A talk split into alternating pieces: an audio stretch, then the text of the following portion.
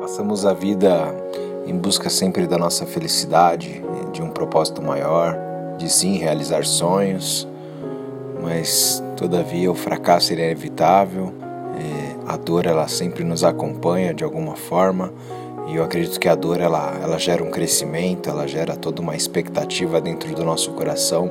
Todavia é importante saber lidar com essas situações.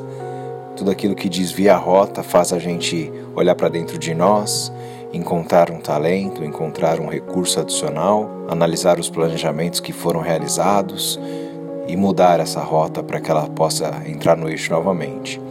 É, boa parte das pessoas não fazem esse planejamento, não tem um plano B, um plano C e, se possível, até um plano D e acaba tendo que voltar para o final da fila e o final da fila às vezes está super extenso, está super afastado e a gente acaba desanimando porque falta clareza, falta propósito e falta foco, inclusive. Então que a gente possa sempre maturar, entender onde a gente quer chegar, entender quais são as nossas fraquezas, nossas oportunidades e também as ameaças que o tempo todo a sociedade nos impõe, os concorrentes nos impõem, os pares nos impõem e principalmente a nossa mente. Esse é o nosso maior campo de batalha.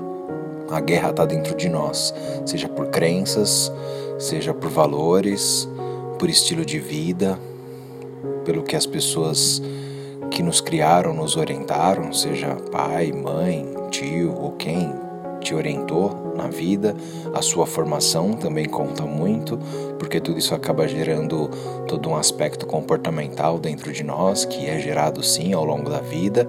Isso vai se alterando, vai modificando mas a gente precisa estar muito alinhado, focado e querer, querer mudar. Porque se a gente não quiser mudar, não adianta fazer parte do clube das 5 da manhã, fazer uma dieta, tomar banho gelado, porque se não tiver constância e permanência, pode ter certeza que não dura. Não dura e vai fazer mal para você mesmo, porque é uma máscara que rapidamente ela cai. Então essa é a minha mensagem para você hoje, que Talvez esteja ansioso, esteja com medo do futuro, medo do agora, mas para, reflita, analisa, volte-se para você mesmo, anote aquilo que você tem de bom, seja estratégico e não operacional e vá adiante.